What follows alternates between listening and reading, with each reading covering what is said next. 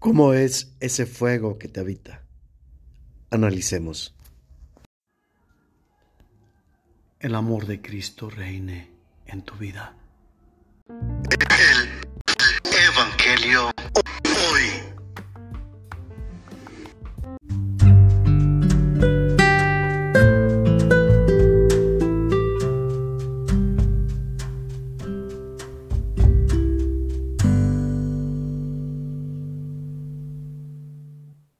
El Señor esté con ustedes. Del Santo Evangelio según San Juan.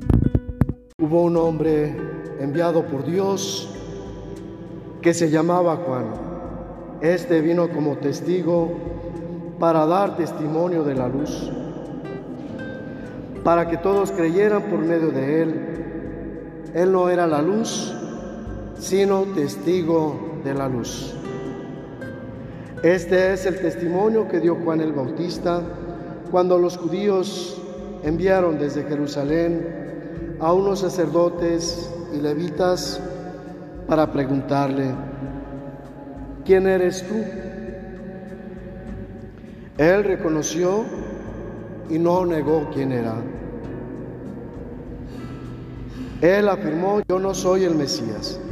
De nuevo le preguntaron, ¿quién eres? Pues, ¿eres Elías? Él respondió, no lo soy. ¿Eres el profeta? Respondió, no. Le dijeron, entonces dinos quién eres para poder llevar una respuesta a los que nos enviaron. ¿Qué dices de ti mismo? Juan le respondió, yo soy la voz que grita en el desierto, enderecen los caminos del Señor, como anunció el profeta Isaías. Los enviados que pertenecían a la secta de los fariseos le preguntaron, entonces, ¿por qué bautizas si no eres el Mesías, ni Elías, ni el profeta?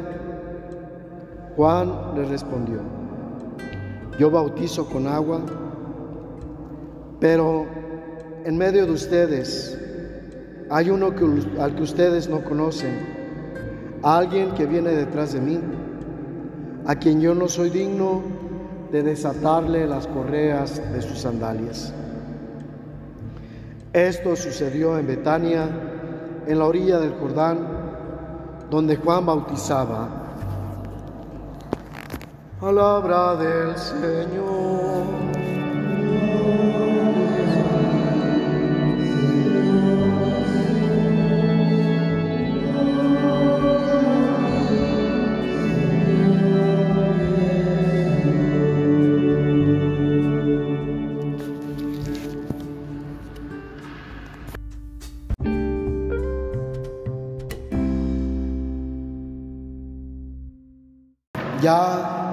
Habíamos escuchado un paralelo a este pasaje de los evangelios sinópticos.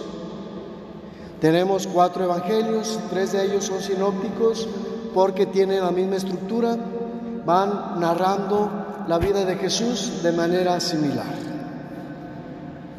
El cuarto evangelio, que es el de Juan, del cual escuchamos el pasaje de hoy, tiene un desarrollo teológico más amplio porque se hizo mucho después, cuando ya la fe de los creyentes estaba apagando. Había caído pues en una rutina y ya no había esa vivosidad que había en el principio. Entonces lo que hizo San Juan Evangelista es esto mismo, darle más contenido, profundizar un poquito más y explicar algunas cosas para que se comprendieran mejor. Hoy tenemos dos figuras que utiliza en este pasaje, la luz y el bautismo. Y en base a estas dos cosas está comparándose él, Juan, ahora estamos hablando de Juan Bautista, con Jesús. Jesús es la luz que no se extingue, es la luz perpetua, es la luz eterna. Juan es solamente un reflejo. Así como cuando hay un eclipse que nos pide que no miremos directo, Juan, que es el precursor, vino a preparar el camino y vino para que no nos encandiláramos, para que no nos cegáramos con la luz de Jesús, sino que acostumbráramos, adaptáramos nuestra pupila a esta luz. Por eso, enseguida, desde la narración de Juan Evangelista, Juan Bautista dice, después de mí viene uno que era antes que yo, uno más importante que yo. Pone ese ejemplo de las sandalias porque el pueblo de Jesús tiene algo muy importante y muy digno de reconocimiento que es la hospitalidad.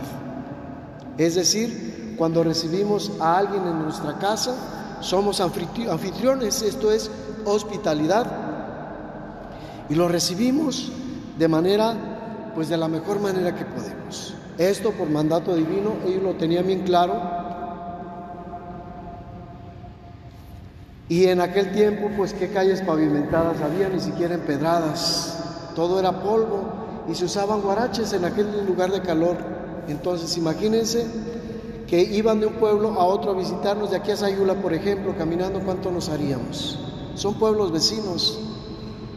Entonces, ¿cómo llegan nuestros pies, aparte de cansados, llenos de polvo? ¿Y qué hacen los anfitriones, los que lo reciben? Les quitan las sandalias, los guaraches y les lavan los pies.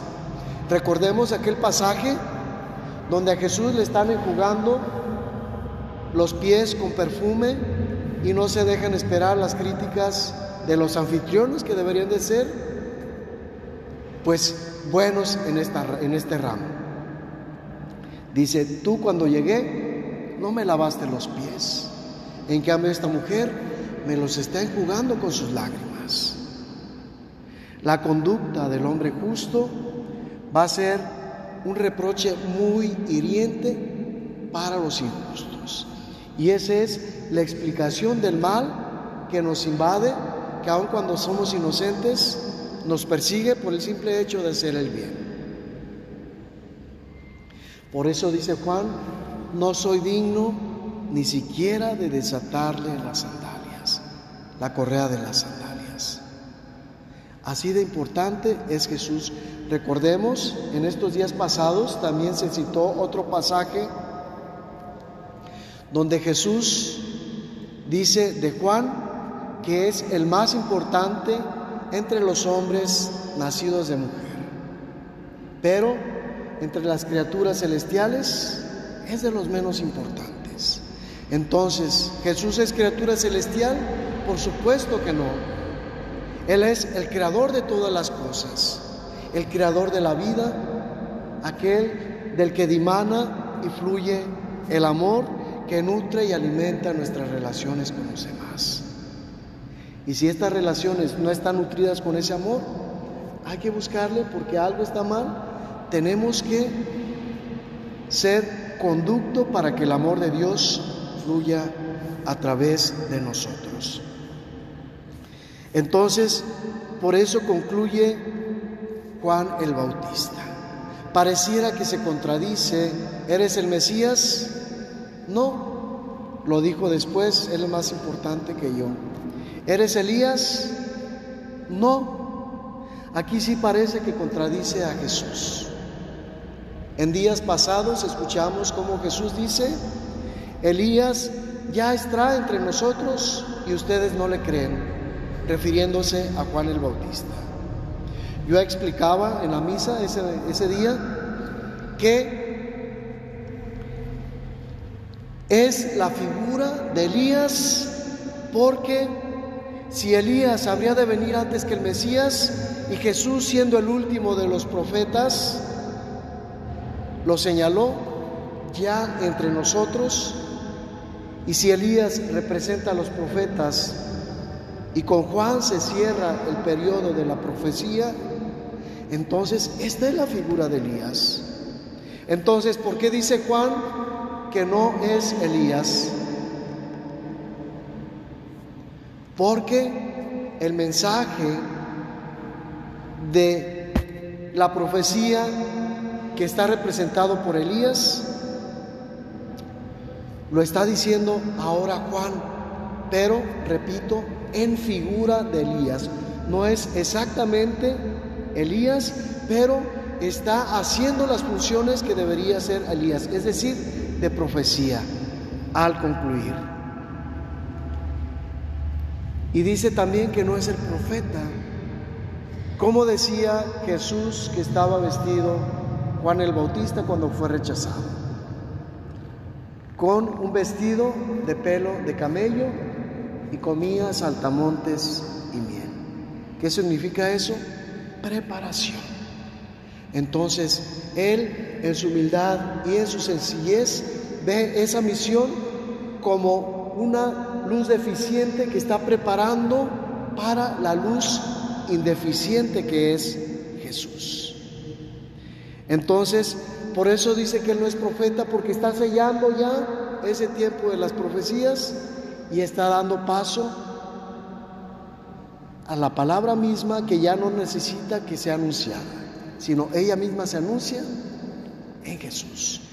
Es decir, San Juan nos está diciendo que hasta ahí, en la historia del tiempo, en la historia de la salvación, terminó ya el tiempo de los profetas y aquello que se anunciaba ya está presente entre nosotros y habla por sí mismo. Jesús nos quiere hablar a cada uno desde nuestra propia realidad. Abramos pues el corazón para que por este camino que nos fueron llevando los profetas nos podamos encontrar con Él. Y Él nos encontramos como una luz que ilumina nuestro caminar, pero también como la palabra que aclara nuestra mente y suple la inteligencia con sabiduría para conducirnos por los caminos de la verdad y de la vida. Pues Él es el camino, la verdad y la vida.